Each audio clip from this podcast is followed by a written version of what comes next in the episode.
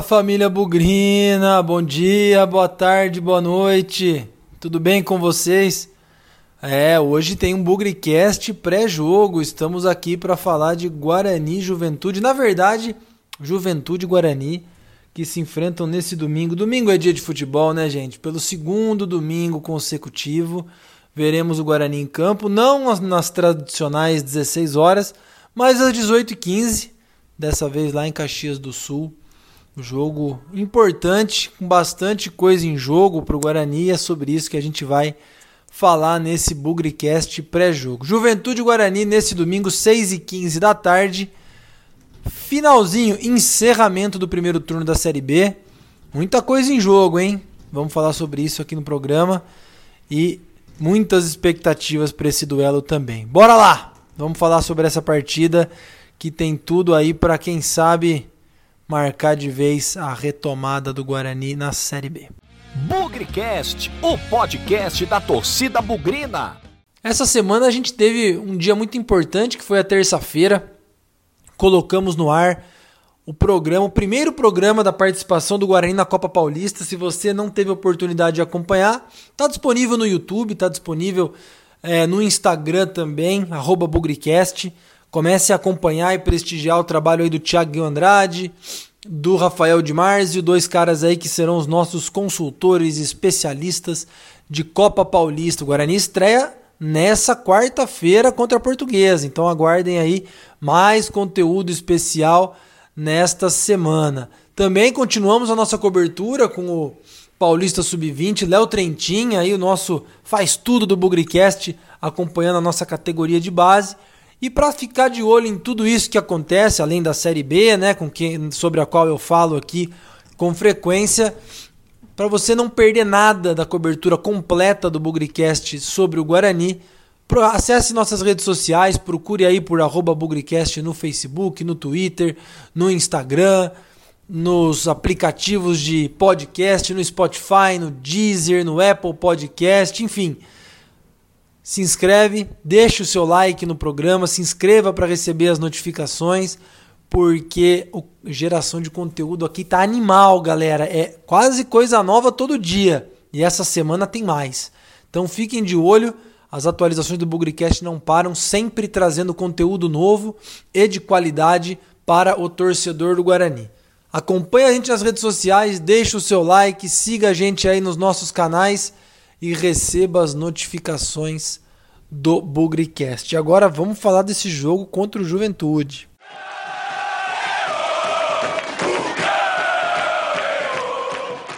Já faz uma semana que o Guarani entrou em campo contra o Havaí no Brinco, ganhou 2 a 1 e algumas coisas aconteceram no decorrer da semana, principalmente com relação ao elenco.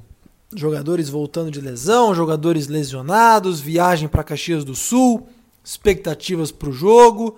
É isso que o Lucas Rossafa vai trazer no boletim do Guarani, nesse pré-jogo de Juventude Guarani válido pela última rodada da primeira fase do primeiro turno da Série B. Lucas, conta aí pra gente as últimas notícias do Guarani na preparação para esse jogo contra o Juventude.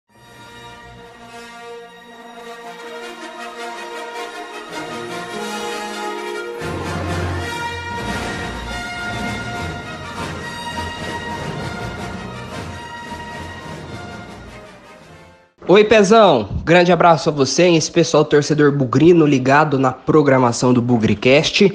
O Guarani teve semana cheia de preparação para este difícil compromisso ante o Juventude neste domingo no Alfredo Jacone, em Caxias do Sul.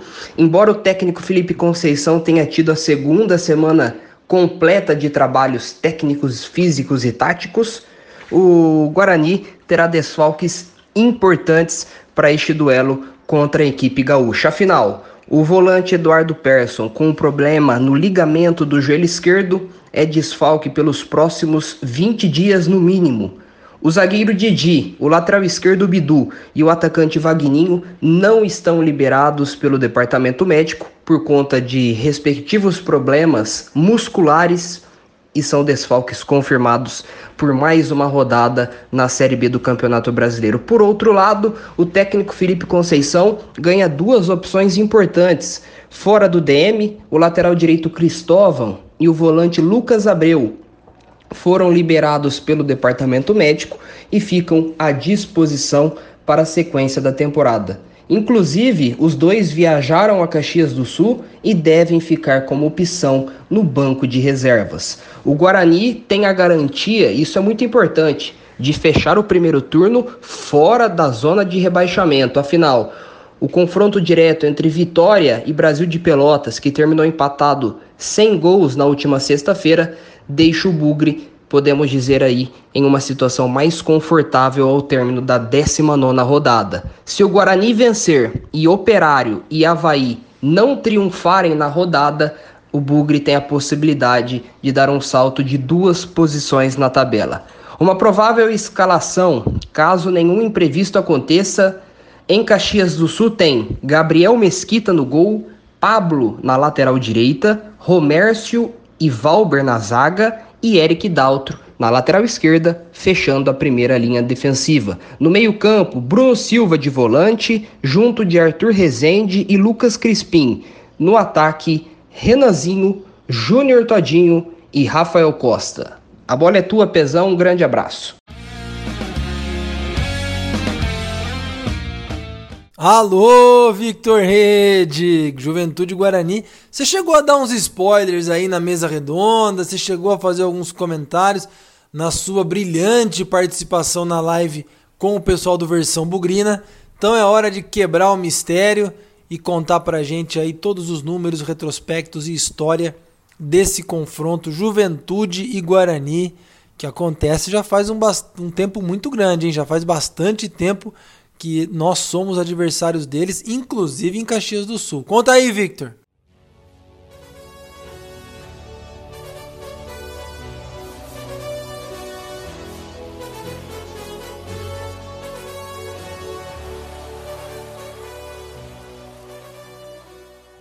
Fala Pezão, fala galera do Bugrecast.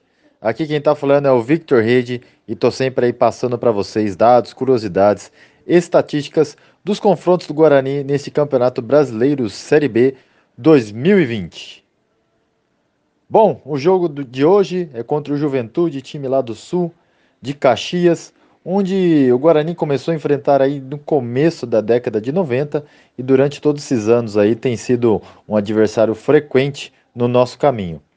Mas, como vocês estão acostumados aqui no pré-jogo, eu falo mais dos jogos que são por Série B e quando o jogo é na casa do visitante ou quando é no Brinco de Ouro. O primeiro jogo por Série B, então, em Caxias, foi no ano de 90, o primeiro ano do Guarani jogando uma Série B de Campeonato Brasileiro, e naquela oportunidade saímos derrotados pelo placar de 1 a 0. Já o último foi em 2018, lá em Caxias, e repetiu o mesmo placar de 90, 1 a 0 para o Juventude. E o Guarani vai para esse jogo de hoje tentando quebrar um tabu histórico.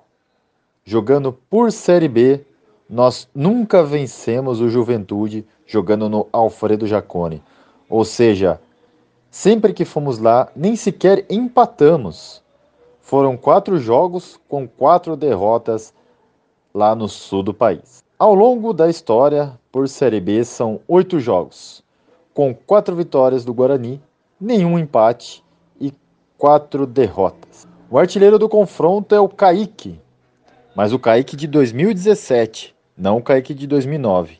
Ele que fez os dois gols da vitória em 2017 no Brinco de Ouro e assim se tornou aí o maior artilheiro do confronto. Eu espero que vocês tenham gostado. Um grande abraço e até a próxima.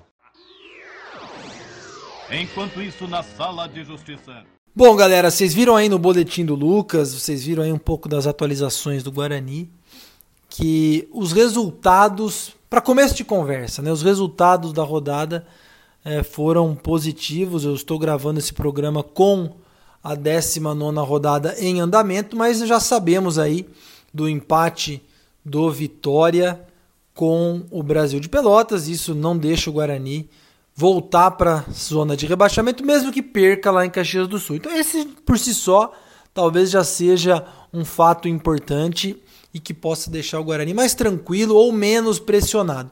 Difícil falar em pressão em cima de um time que dos últimos 12 pontos ganhou 10. Pelo contrário, talvez seja mais fácil falar em alto astral, falar em ânimo, falar em, em coisas positivas. Até foi dessa maneira que os jogadores comentaram a semana nas entrevistas coletivas. Que o astral estava diferente, que o clima mudou, que o cenário era muito mais favorável se a gente comparar com tudo aquilo que aconteceu ali naquele começo de campeonato. Sem dúvida nenhuma, o Guarani está motivado para essa partida. A dificuldade, mais uma vez, pode ser é, a falta aí de alguns jogadores importantes. Eu não consigo imaginar como o, o nosso treinador Felipe Conceição vai escalar um time muito diferente daquilo que aconteceu contra o Havaí.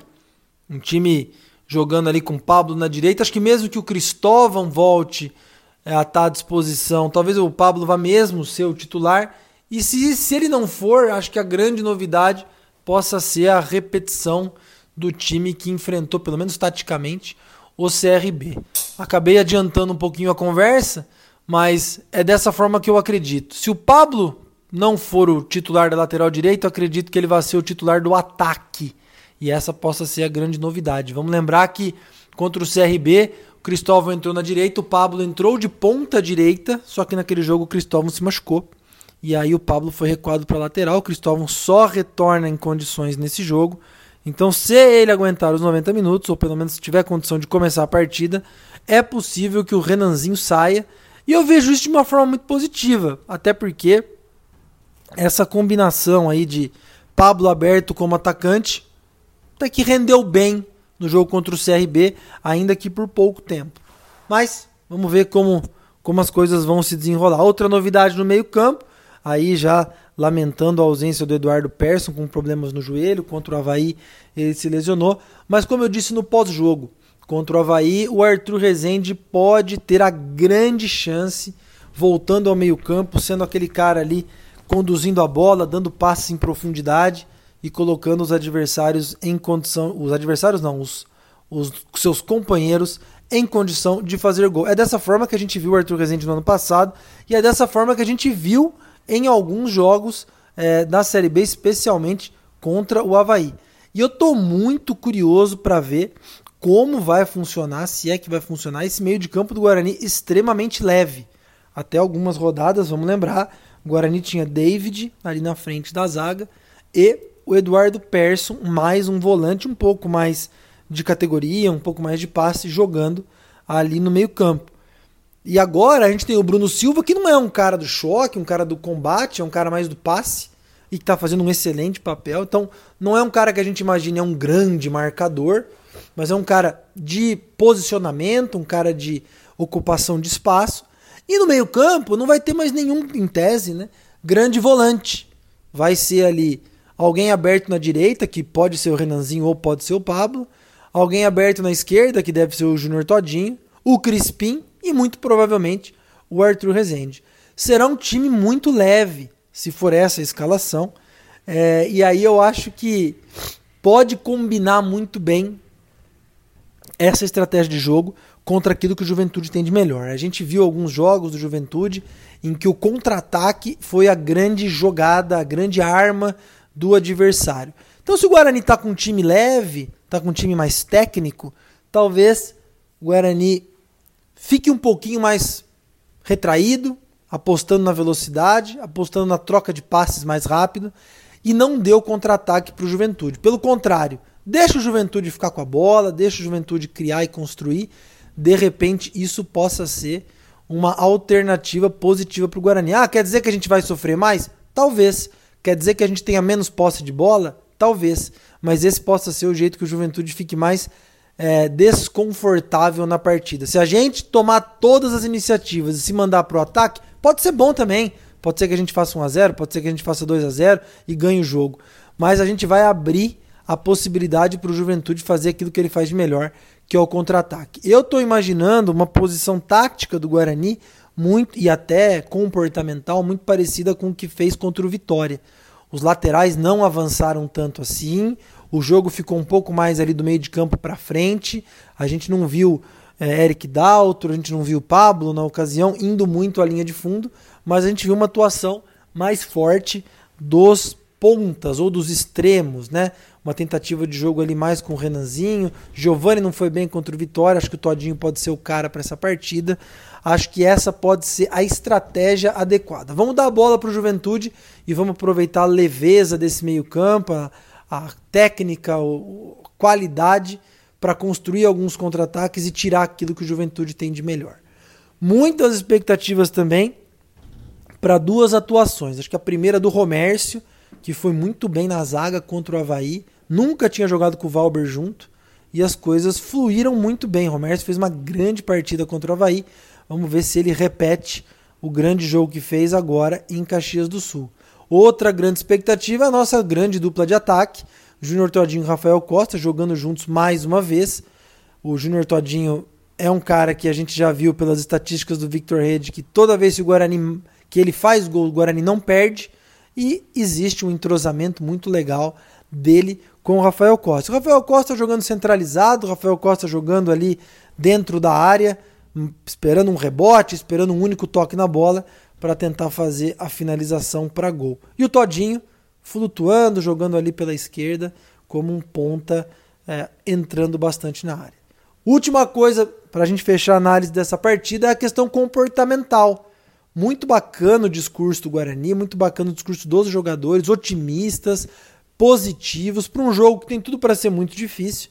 Juventude 28 pontos ali dentro do G4, a gente com 21. Eu não sei se esse alto astral, esse jogo com inteligência, sem loucura, acho que o Felipe Conceição consegue passar isso muito bem para os atletas.